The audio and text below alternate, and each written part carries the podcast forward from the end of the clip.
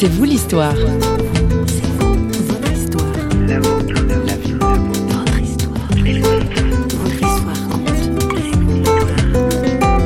J'ai toujours le sourire.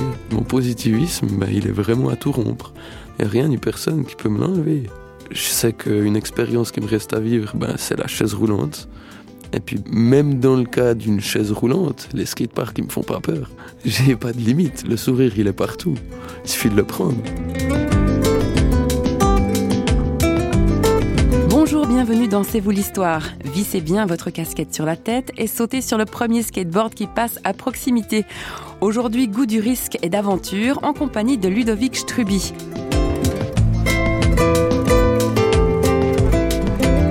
Notre invité habite un village de Suisse romande au bord du lac de Neuchâtel.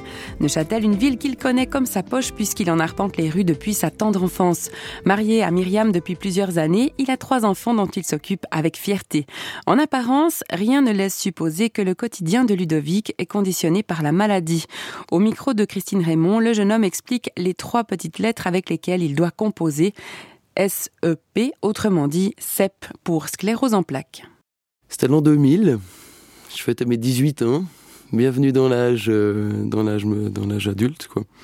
C'était pas très gai comme, euh, comme cadeau d'anniversaire, mais c'était, c'était intéressant. Sur le moment, je me rendais pas vraiment compte de ce que ça allait impliquer par la suite dans ma vie, quoi.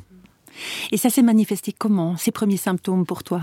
Alors j'ai eu des, des, insensibilités aux mains, puis comme je fais un travail euh, qui était de la mécanique de précision, j'arrivais plus à tenir un stylo, donc je suis été envoyé au CHUV, et ils ont diagnostiqué avec une euh, ponction lombaire que je souhaite à personne, une euh, sclérose en plaques. Alors, à 18 ans, comment est-ce qu'on réagit à ça? Alors clairement, moi, euh, je l'ai pris avec un large sourire. Je me suis dit, cool, des heures de gym en moins, cool, des, des périodes que je gagnerai en, en, vacances, en quelque sorte. Et puis, je l'ai pris avec beaucoup de, de plaisir. Ça m'a pas du tout pesé quand j'ai quand j'ai reçu la nouvelle parce que tu réalisais pas exactement ce que ça représentait Exactement. Alors les mois qui ont suivi, ben, j'ai été, j'ai été, on va dire guéri par un médicament, donc euh, j'ai pu retrouver complètement mes, mes fonctions. Euh, j'ai été touché quant à la vue, quant à l'équilibre, quant au toucher, les, les, les, endroits où j'ai été touché au début. Et puis c'est resté. C'est des choses qui sont, restées à, petite échelle, mais c'est resté quand même, euh, quand même en moi. Donc j'ai été, vite handicapé pour certains, dans certains points. Et puis euh, ben, j'ai dû m'adapter un peu là autour.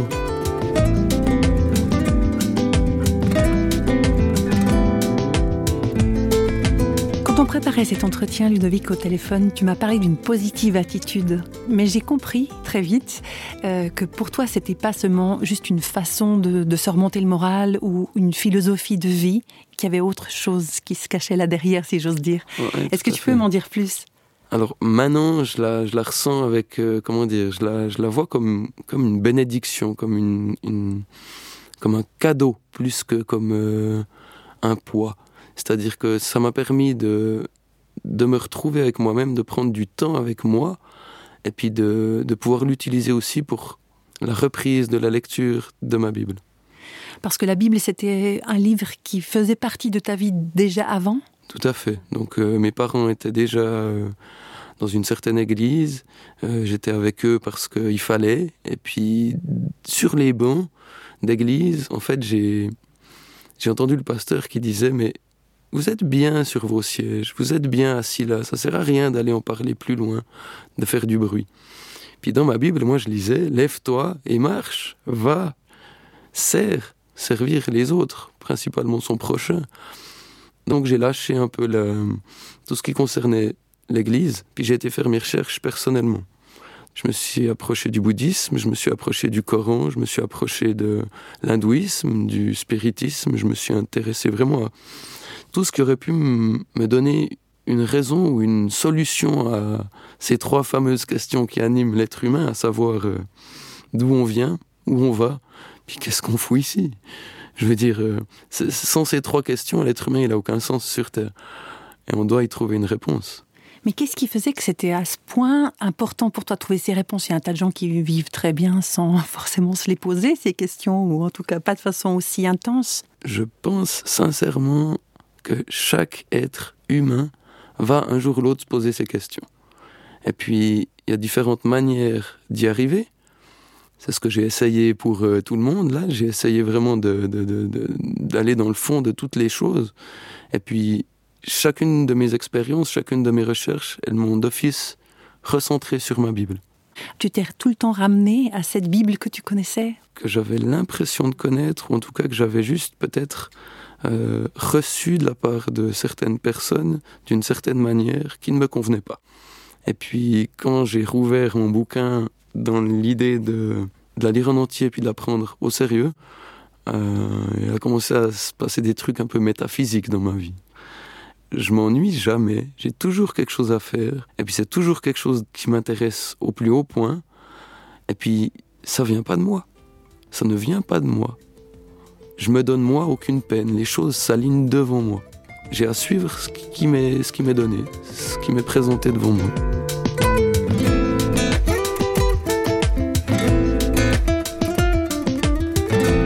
La Bible, Ludovic Struby a décidé de la prendre au sérieux et à la lettre, si l'on peut dire.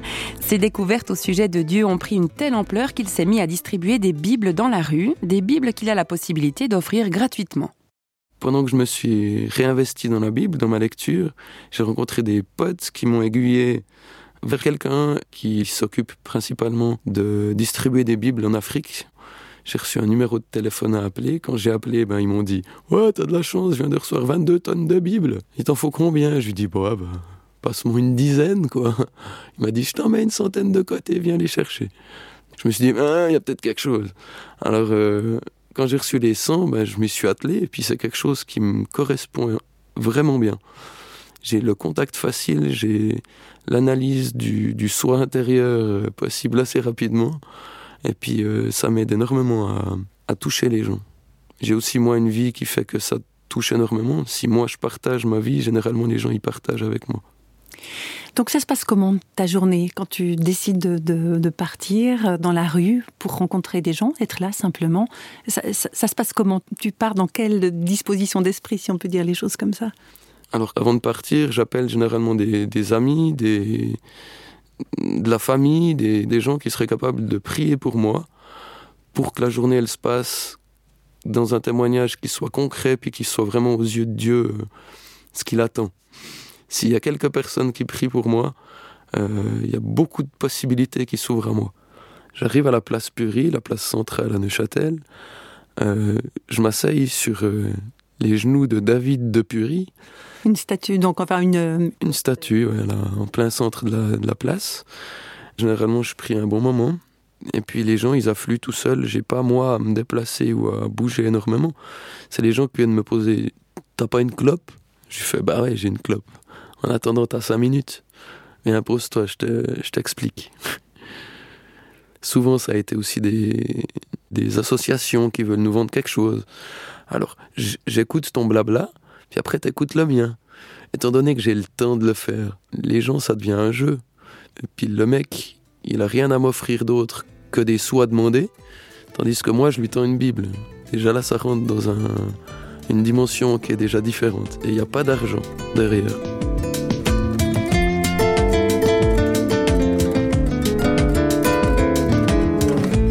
Dieu il a envie de passer un immense message, c'est un message d'amour. Aimez-vous les uns les autres.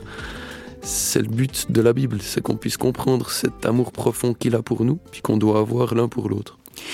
Mais ce, Dieu, comment est-ce que les gens le perçoivent quand tu parles de ça avec eux? Alors on ne le voit pas. Physiquement, on n'a aucun aperçu avec des limites, étant donné qu'il n'en a pas. En attendant, euh, il nous permet de le voir à l'œuvre. Et puis, quand on parle d'ange, j'aime bien parce que un ange, ça peut être tout et n'importe quoi. Ça peut être quelqu'un qui vient avec un simple sourire. Des fois, un simple sourire puis un bonjour, ça peut sauver des vies. En tout cas, ça brise des, des murs, quoi. Ça brise les murs de protection que tout le monde se crée à force de vivre.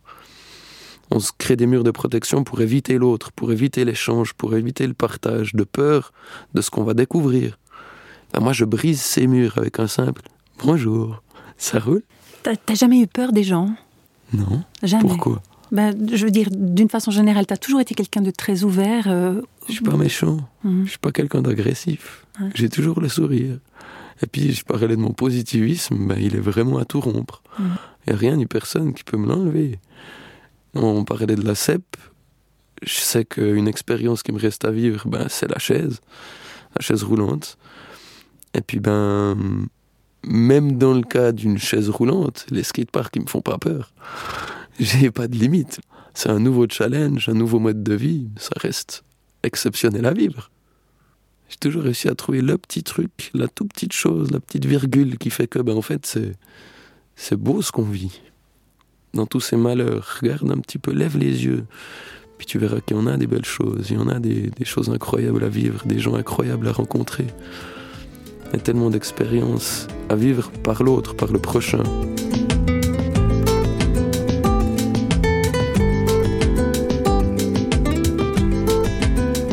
au foyer, comme on dit, c'est-à-dire que tu prends soin de tes enfants dans la mesure de tes forces physiques, hein, parce que la maladie conditionne aussi beaucoup ton, ton quotidien. Comment c'est d'être papa en fait? Waouh Pour moi, c'est quand même la plus belle chose au monde. On va créer un cadre à un être humain qui va vivre toute une vie, puis qui va en passer ce qu'il a retiré de meilleur plus loin. Et puis pour moi, c'est un, un témoignage génial aussi de, de la Bible, de pouvoir vivre cette passion avec les enfants, de pouvoir leur témoigner ce que je vis, de pouvoir les faire choisir une voie qui peut être que améliorative dans, leur vie. La Bible, c'est dix commandements, mais c'est pas des commandements, c'est une ligne de vie, c'est dix thèmes qui sont vitaux dans une vie. Tu tueras pas, tu voleras pas, tu mentiras pas. C'est des choses qui sont vitales pour avoir une vie communautaire, normale. Et c'est ce que tu essayes de vivre avec tes enfants Tout à fait. Quand je vais en ville avec eux, euh, généralement, c'est eux qui me demandent une Bible pour aller la donner à telle ou telle personne. Eh, je peux t'en prendre une, je la donne à ce monsieur. Je fais, va, va mon fils. et puis il amène sa Bible, et puis ça peut commencer un partage, ou bien justement une prise de bec. Et je prends la prise de bec, je la prends pas comme ça. Je me dis, si le mec me dit, ouais, il me fait chier ton gamin et tout, je vais simplement lui dire, pourquoi? Et puis je pense que c'est une question qui, qui, peut aussi changer euh, pas mal de points de vue si au lieu de se dire c'est comme ça, on se dit pourquoi? Pourquoi ça m'arrive? Pourquoi c'est comme ça? Pourquoi telle ou telle chose me tombe dessus? En fait, tu poses beaucoup de questions aux gens. En fait, je me pose beaucoup de questions. Puis ça en découle évidemment celles que je pose aux, aux gens que je